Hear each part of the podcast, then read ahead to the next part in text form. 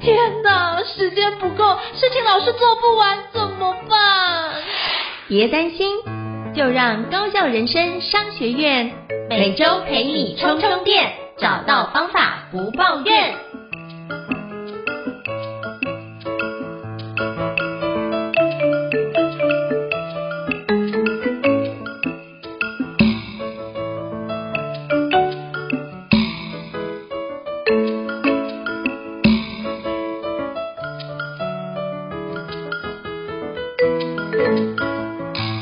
大家好，我是赵英成，欢迎大家来到高校人商学院新书访谈节目。今天我们要介绍一本新书，是日文翻译的新书，叫做《不被洗脑的思维练习》哦。那作者是。斋藤孝先生哦，以前呢，我大致不是一个，就觉得这件事情我都念成齐藤孝。当我仔细一看，发觉哇，这件事情没有大错特错，他要念斋藤孝。所以如果你过去跟我一样，都发觉哎，都念齐藤孝，我们可以趁这个机会，好好的来跟各位分享。它叫做斋藤孝，就是那个下面不是两横，是一个士的那个斋，就是雪芳斋的那个斋。好，那今天呢，非常荣幸邀请到就是静好出版的黄文慧总编辑来跟我们分享这一本好书哦。欢迎文慧总编辑，你好。呃，胤丞好，我是文慧大，呃，听众大家好，非常谢谢文慧总编辑，就是莅临高校人商学院，让我们更多的一个知识的一个体系含量，非常感谢你哦。那是不是可以先邀请文慧总编辑先跟大家自我介绍一下，让大家可以多认识您呢，以及多认识一下静好出版，好吗？我是呃已经在这个行业二十七年，然后呃前面大概有十七年的时间都是在当出版社的行销。然后如果有听众听过我们静好的第一集的 podcast 的话，可能就听过我换过十几个工作，出版社换过很多间这样。那我就是在不同的出版社有不同的书的累积。那我觉得这个工作会让我一直有热情，一直做下去，是因为。我每次在分享书的时候，我都会看到有人因为我的书，他觉得很棒，然后觉得有获得，那这就是我这个工作觉得让我可以一直做下去。那静好出版社是一个两岁的出版社，去年我们有一本书算是知名度稍微呃高一点的，就是呃核心命令节拍超慢跑，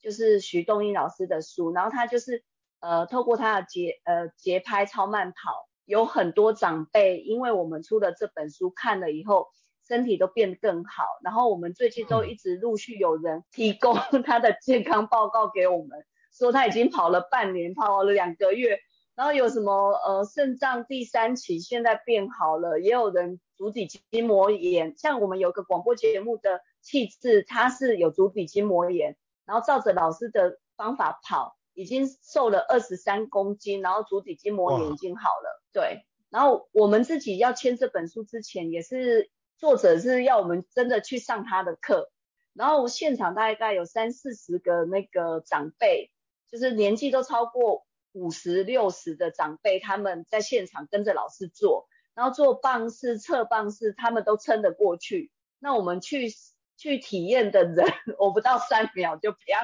就跌倒了。那老我们就真的知道说，老师在长辈的这个呃运动的部分，其实就是很有效果这样。那出了这本书，真的就是反应非常好。直到他现在，他是去年五月出版，到现在其实博客来也常常都会上排行榜。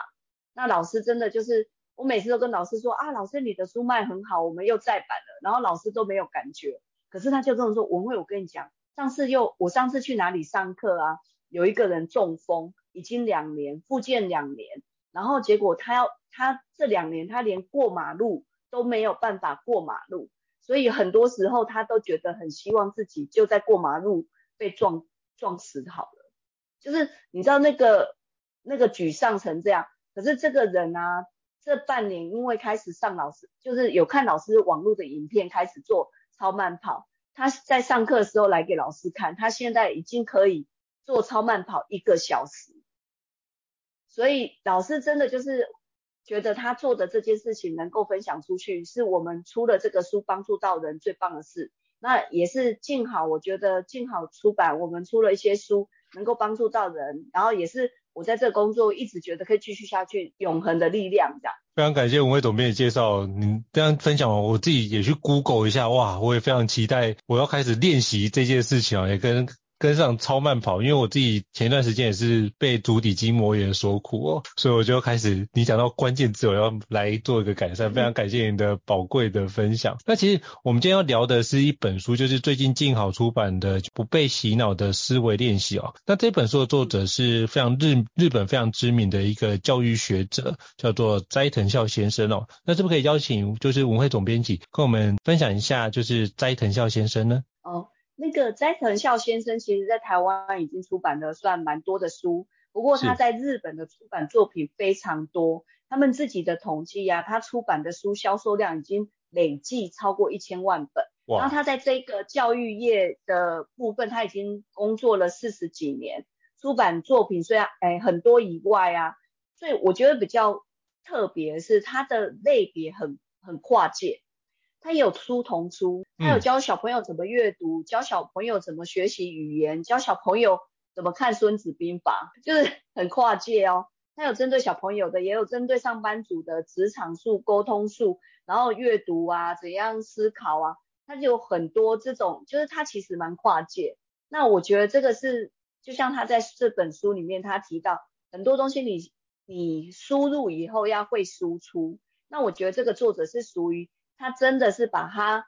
呃学到的东西很擅长的，把它输出成各种不同作品，分享给读者的一个作者，这样。我觉得很棒，因为我我自己。本身也有斋藤孝先生很多本著作，像我自己就非常喜欢一本著作，就是他之前有出版过，就是如何讲如何只有读书能够达到的境界，或者只有读书能够达到那那那本就对我来说是很受用的一本书，就是呃到底哪些东西是我可以学，那要怎么学才会有效果？那其实我觉得那本书对我来说收获很大。那这这么多的一个练习，其实我发觉，诶，这本书等于是把他过去这么多年的很多的一个，不管是实务的经验跟相关的学习的经验，把它做一个跨界的整合。其实我在读这本书，发觉，诶，其实他很多的概念，在他过去的很多本书都有提到。但是我觉得这本书又涵盖了一个更深的一个层面，就是他在第五章节有一个叫做“学习天才的思维”，这是我以前比较少看到他提出来的一个内容。他以前就是以他个人的经验在做分享，可是这次他比较。像是借鉴，就是不管是日本的作者，或者是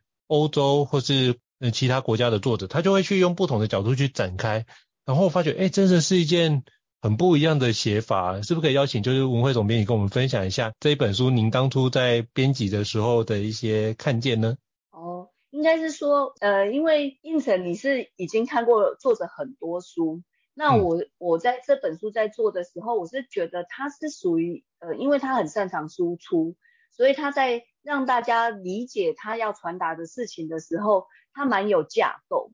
像这本书，我就觉得他有一个很清楚的四个主要架构，就是从整理资讯，然后再来高效沟通，再来是深度阅读，然后再来是潜能激发。我觉得这四点是这本书它最主要的架构。然后天才的那一块是额外送给你加码的，我是这样想，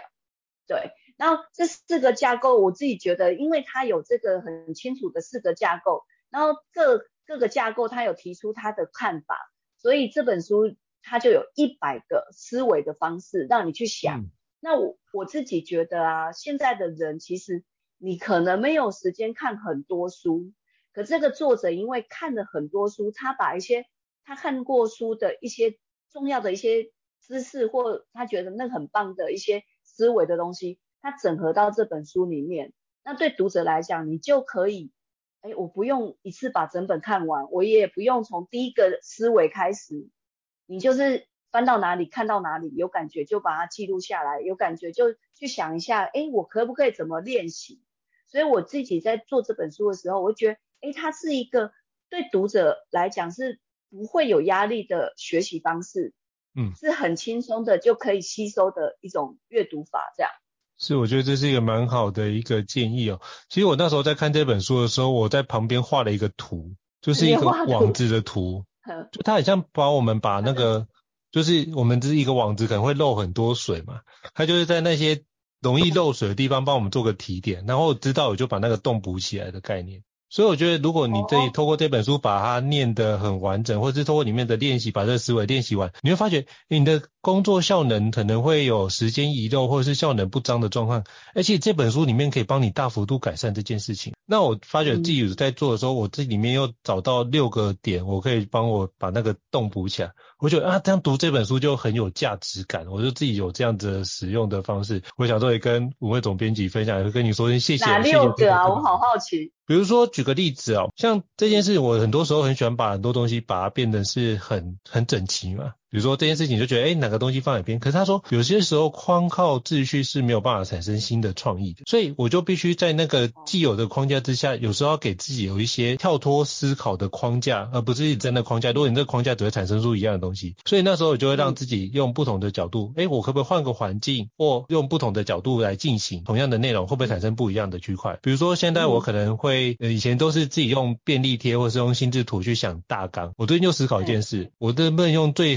最近很夯的 ChatGPT 来帮我思考大纲的内容，我就收集啊，发现哎对，有一些东西我没想到，那他就帮我展开一些新的环节。所以我觉得那光靠秩序无法产生新的创意，我就会把这件事情当做是我如何给自己一些新的刺激的想法，当做是一个展开，这是其中一个环节的一个部分。再就我觉得很重要是，很多时候我们都有很多资讯，那很多资讯都会，你就全部给别人，别人去做选择。可是很多时候会有资讯过多无法选择的状态。所以如何变成是一个选择题，而且选择不要太多，最多三项，大家去做选择。这样的话，哎，我觉得这也是对我来说很好的提醒。有时候可能不自觉。资料准备的太丰盛，就很难做取舍。那我就觉得，透过这样的选择，也帮助我去厘清我哪个地方可以去做取舍的地方。那以及怎么多举例，哎，这几个环节都是我特别着重的重点。简单分享一下三个自己做记录的一个 环节。我真的觉得这本书真的很容易让大家在自己生活跟工作上会检视一些，哎，可能自己没想到的事情。像刚刚你讲到补一些那个架构的这个部分，像我自己看它有一个三色思考法。对，就是他是用三个颜色的笔来看书阅读的时候去画重点。那他他的方法是说，呃，把最重要的东西用红笔画，然后有数据的东西用蓝笔画，再来就是属于自己的主观个人认同的东西用绿色画。那我看到这一个的时候，我就会想到说，其实我的工作上啊，我也常常用颜色在区隔东西。比如说我的行事历啊，只要跟通路有关，我都绿色；跟媒体报有关，我就是紫色。色然后跟内部工作同事有关，我就会黄色。那我在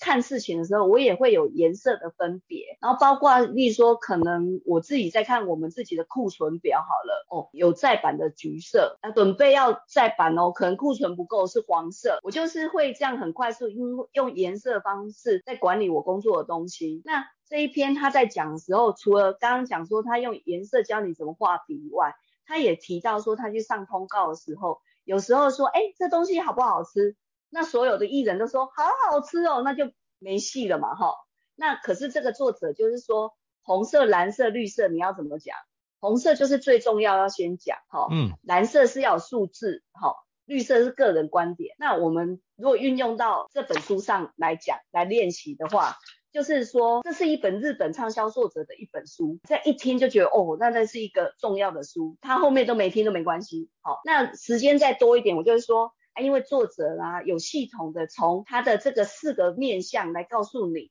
那你就知道这个书是有架构、很扎实的书。那在后面再讲说，像我这样很忙的人啊，我可以每天抽一点时间就可以阅读，所以我很喜欢这本书。那我如果整个讲完以后，你就说，哦，原来这本书不是。一本很棒的书就讲完了，那我就觉得他这一篇我看了以后，我除了可以印证我自己工作以外，我会觉得说，哎，以后我在跟人家分享书的时候，我可能就会有红蓝绿的架构，不一定真的用笔来画，可是我就会这个三个颜色的思考法会让我以后分享东西我就有红蓝绿这样。这个我就还蛮喜欢的，嗯，所以用颜色管理这件事，把我们的工作更有效能的去提升，那就是如何把资讯分组，让自己可以更容易吸收、更容易转换跟传递给其他人。我觉得这是一个非常重要的一个方式。非常感谢文慧总编辑跟我们分享这样的一个重点。那我也想跟你请教，就是刚刚提到这些的内容，其实它有一百个练习，是一个非常非常。大量的一个数字哦。那也会想跟您请教，就是您会建议读者怎么使用这本不被洗脑的思维练习呢？你觉得读者看到这本书，你会建议他怎么使用这本书的一个内容会比较好？嗯。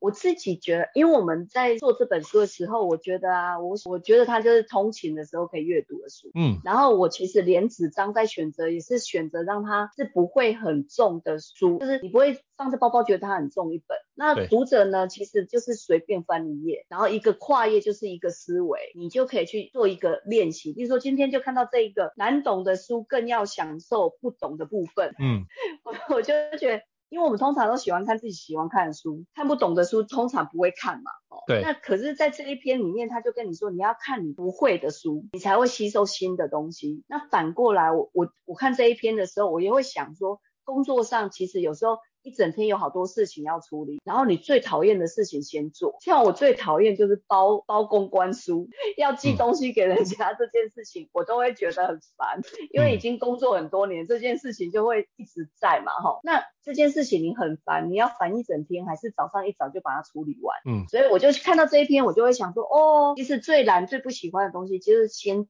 先看，先读，那一样，像有些人在考试的时候也会哦，就是比较难的题目啊，你就花很多时间在，哎，这考试好像不能用这个方法，考试要先把会的先写。对，考试把会的先写，比较基本分数拿到之后，再花时间来写。对对对，再来看难的，不然难的还没写完，会的也没写，这样。哦，那这一个不能用在考试上。对，像我就觉得这本书的看法是这样，然后我觉得还一个是你在看那一篇有感觉的话，自己就做个笔记，然后或者是。你觉得你可以练习，像刚刚讲的方法，它里面也有什么三个关键字，在一分钟内要把它讲完，训练自己表达能力。嗯、那像那个东西，你就可以今天看的那一篇就来应用，怎样实习在你自己生活上。那有有训练。有练习成功的，你就做个记号啊，画个爱心啊，画个星星，表示你已经达成这一个思维训练。这样，我觉得这样子在读这本书会更有效率。这样，嗯，所以我想要延伸，就是文慧总编你刚刚提到那个难读的书，更享受不读不懂的地方。其实那时候我在读到这段的时候，我那时候是噗嗤一笑的，是在于真的吗？我发觉我很难照着他的方式去做，因为我发觉我遇到很难读的书，我就会想要跳过它，然后去找这个类型最简单的书来开始阅读。但是并不是说我要跳过这个主题，而是我是。想要真的去了解这个主题，但是我目前的知识的水准可能都是小学生，他写的可能是研究生在看的，我看不懂，所以我就要去找基本的内容，让我可以先吸吸收跟消化之后，我再来挑战这本书。所以如果我发觉，只要我读了大概一个章节，哎，我怎么没有印象，或是觉得这件事情我读不懂，我不我不会觉得挫折，但是我知道说这本书可能不适合我现在看，我就先放着。那我也，所以我享受的是不懂的状态，就是对我这个东西不了解，那我可以再去探索一个新的东西。诶，我觉得这个心情我有抓到，但是我不会一句埋头苦看把这本书 K 完，而是我会这本书就先搁在那边，然后去把其他本书，呃，比较简单的、比较好入门的找来当做这本书的辅助教材。那这个部分看一看基础的，我再回来看，诶，我前面那一章有没有看懂，有没有看错？起码确定我前面看懂。好，那我就可以往下看一点，诶，有没有哪个东西有卡住？卡住之后我再去找其他书来看。所以那本最难的书可能我会看很久，可是我因为那本书的关系，可能就读了大概五本到八本书，所以这就也呼应他后面提到的有关同一个类型的书，可能找五本来看嘛，就是系统性的去做主题式的阅读。所以我是用他的方法，但是我做了一些小小的变形，因为我发觉我读到硬 K 下去，我会很痛苦，然后情绪就会不好。那我找一个就是我自己能够顺着自己情绪的方式，就可以把这个内容吃下去，但是又有一个部分的变形。所以我觉得这是我自己在那个斋藤孝先生的书里面自己转换出来的一个变形方式啊。所以也跟就是文慧总编辑这边分享一下。像像你刚刚有讲说，嗯、呃，就是每个月找五一个主题，然后五本书来读，这个这个也是我在这本书里面看到的时候，我很有感觉的篇。应该是说，呃，我们在这个行业很久，然后常常就每个出版、每个书店都会每个月都有什么主题书展，那他们会。因为用主题的方式在分享给读者，可是反过来在我们自己阅读习惯啊，我已经忘记我曾经也是会一个主题，然后买好多本书来看的人。现在反而都会变成是哦，现在有什么需求就看什么书。可是很早期的工作啊，因为以前在当行销的时候，我就曾经公司要建立电话行销部门，我就会把书店的十本电话行销书全部买回去，然后一本一本看。哦，这是属于建制架构的，这是绝属于话术的。我就用这种方式来分分书，然后再把所有电话行销的书看完。那我就知道哦，电话行销全部要讲的是什么。那这是很早期那时候刚开始，我觉得我不会的东西太多的时候，我是这样学的。那我就觉得说，哇，我已经忘记我以前是这样读书。那看这本书，他提到这个方法的时候，我就会觉得说，哎，我下次也可以换一个方式。如果我要研究某个作者，我就找这个作者的五本书来研究啊，就可以看，例如说一样是斋藤孝老师的书，那我可不可以找他不同出版社出过他的书来看？然后看完以后，我可能会知道，哇，这个作者原来他会的东西有什么，或是可能，例如说我们有一些台湾也是有一些作者，他是创作能力很强的，那他的作品也很多。那我们也可以透过这种方法，哎，认识一个作者，或是认识一个主题，我就觉得，哎，这是我我我在工作这么久以后，好久已经忘记说，我其实可以用这种方式让自己很快速的累积一些东西。这个也是我很喜欢的一篇。嗯，非常感谢文慧总编跟我们分享这你很喜欢的相关的内容。那我也想请教一下，就是当初在出版这本不被不被洗脑的思维练习，就是斋藤孝先生这本书的时候，有没有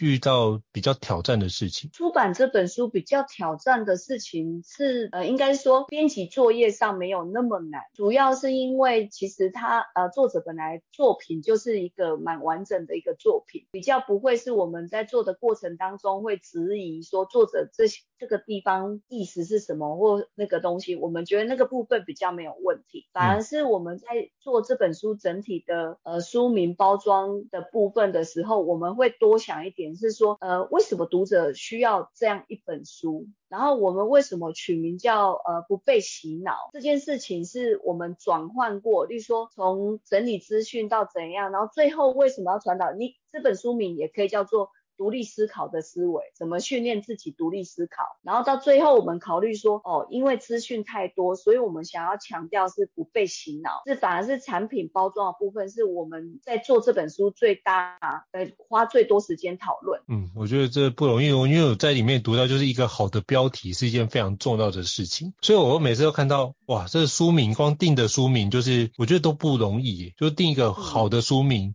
所以从里面是要把很多内容要读读透，然后读通，然后才能够重新整理出那个关键字，而且就少少几个字，要把那本书的精髓跟精神达到。所以我就觉得命名这件事情，我觉得是一个很大的学问跟专业。所以可以可以想见你们的那个绞尽脑汁，在想要把这件事情让读者做最有效的呈现，才能够提升沟通力、适应力跟问题解决力。如何做出正确决策，常这件事情我觉得是很重要的。可是我想请教，就是文慧总编辑哦，就是那在这本书里面读完啊，有没有觉得哪几个章节，除了刚刚你分享那篇文章之外，还有没有哪一篇或两篇文章，你觉得是让你觉得印象很深刻的，可以跟我们分享一下？有一个啊，就是我刚刚也问同事，他们。印象最深刻有哪一篇？其中有一个是讲重点的那一篇，嗯，就是说，其实我不知道，像有时候我们看电视剧也会遇到说有那个呃，每有。有一些角色，他就是所有每次叫他讲什么事情，他就一定要从他出门开始讲，然后所有细节都讲很详细，然后重点是什么还没听到，对不对？那我们生活上也是会有遇到这样的人，很多时候我们就说重点是什么？重点是什么？时间已经很少，我又没有空，你会讲重点。然后我觉得，就是说讲重点这件事情其实蛮重要。然后可是作者在这一篇他提到更重要一件事情是，我们有可能遇到一些人，可能不一定会讲重点，他就是。你叫他讲重点，他不会讲，可是从头开始讲，他就讲完了哈。那遇到这样的人的时候，对我们，他这个是在他书里面的属于呃沟通的那一个篇章里面。他说，像沟通最重要是聆听，你要听清楚对方到底要传达是什么，或是他还没有讲出来的背后意思是什么。那我就觉得这个这个东西就是我们自己，我自己看了以后觉得蛮重要，就是诶遇到不擅长讲重点的人的时候。不是叫他讲重点，而是帮他画重点。他讲了什么什么一堆的东西以后，你说啊，所以你刚刚讲的重点就是什么？那我这个这个我又联想到，像之前我们有上过那个呃广播主持人闲情的主持人的课程的时候，我觉得他就是一个很擅长呃画重点的人。他当一个很好的主持人，他在访问你，他一定会遇到 很多受访者讲很多没有重点的东西，他就会。把你讲的一堆东西，所以说啊，很谢谢你刚刚讲的什么什么，他就把你的重点拉住了。那你也很确定说他听懂你讲的东西。所以我觉得这个讲重点这件事情是沟通里面很重要，就是你希望对方讲重点，最重要的是你要学会聆听对方，你才有办法听到他的重点。那这一篇我就觉得还蛮喜欢的。嗯，所以就是文慧总编辑要跟我们表达，就是我们要先学会仔细聆听，才有办法去讲出重点，回应对方的内容，这样才能够有来有往的方式哦。哦，真的是我也受用了，对，也也学习到了。那想请教文慧总编辑，就是因为在里面提到啊，就是我觉得有一篇很有意思，就是斋藤孝先生来定义聪明人这件事情，就是它里面有个就是内容，就是聪明人到底在想什么，以及这个世界需要什么样的聪明人呢？是不是可以邀请跟我们分享一下这段？我觉得那段一直很有意思。就是我自己觉得聪明的人啊，就就是其实也是整本书在讲，就是他擅长输入跟输出的人。整本书其实就是讲输入跟输出。我们有很多东西输入以后，然后你要擅长输出，就像。我们现在要分享一本书，其实也是因为童书的内容输入以后，我们才能分享出来。那我自己看，我自己生活上，我觉得聪明人真的，你跟聪明人一起相处是很重要的。就你身边如果那个人啊，就是也不能说怎样，就是你有时候讲一些话，他你还没有讲完，他已经听懂了。太棒了！怎么会有人这么棒？你还没讲完，他已经听懂你讲什么，或是你讲了什么，还不需要再多解释，他也听懂了。那你就不需要花很多时间把一些事情一直要讲很仔细，对方才听懂。那那件事情我觉得很重要，就是如果你身边有很多这样的人，就非常幸福。所以我觉得。不一定是这个聪明人，不一定是考试非常聪明，而是你会擅长知道人家讲的东西，那你也会擅长把自己知道的东西表达出去。哦，我觉得这样。当这样的聪明人就很棒了。嗯，我相信文慧总编辑身边应该有非常多这样子的聪明人，所以你就发觉，哎，跟作者对话都是一件非常痛快的一件事情啊。因为我包括在看里面的书，他提到就是，嗯，就真的非常呼呼应文慧总编辑刚提到，就是不断的输出。那输出这件事也要有一个纪律，有一个习惯，把那些不必要的变数尽可能把它降低，这样你的输出的品质才能够持续，而且是自律的方式稳定哦。像我就对于里面那个日本知名作家村村上春树先生非常的印象深刻，因为包含之前我看过他另外一本书叫做《身为职业小说家》，就是讲说他职业小说家的一整天他做哪些事情，他就是跑步啊，然后一天一定要写五千字以上。我觉得那件事自律是让我觉得非常敬佩的，所以我觉得就像之前我们听过一句话，就是你有绝对的自律，就有绝对的自由是一样的概念。所以天才很多时候都是把这样的输出尽可能让它极大化，那你就会有一些牺牲。但是我觉得他们也不觉得那件东西自己是牺牲，比较像是我如何让我的产产值可以或这样的一个方式或习惯，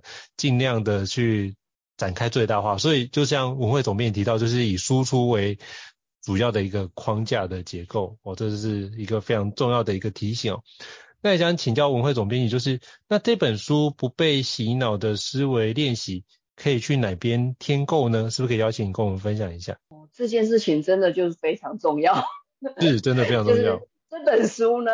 目前在全国的书店都可以购买，然后网络书店像博客来啊、诚品啊、Momo 啊、金石堂啊，都还有虾皮，其实反正只要有卖书的地方，这本书都买得到，这样。是，好，我到时候会把这相关的连结都把它放上去哦，让这本书可以让更多人知道。因为我觉得这本书算是斋藤孝先生对于这么多著作一个很好的一个集结，可以透过一百个练习的方式，其实你就可以把它当做是在那个交通移动上，你就可以随便翻一篇，其实都可以当做自己做的一个提醒的环节。之后有机会再邀请就是文慧总编辑来跟我们分享静好出版的相关的重要的书籍，我觉得都是可以让读者更有收获。今天非常荣幸能够邀请到文慧总编辑。莅临，那也非常感谢你跟我们的精彩分享，谢谢您的莅临，谢谢，谢谢。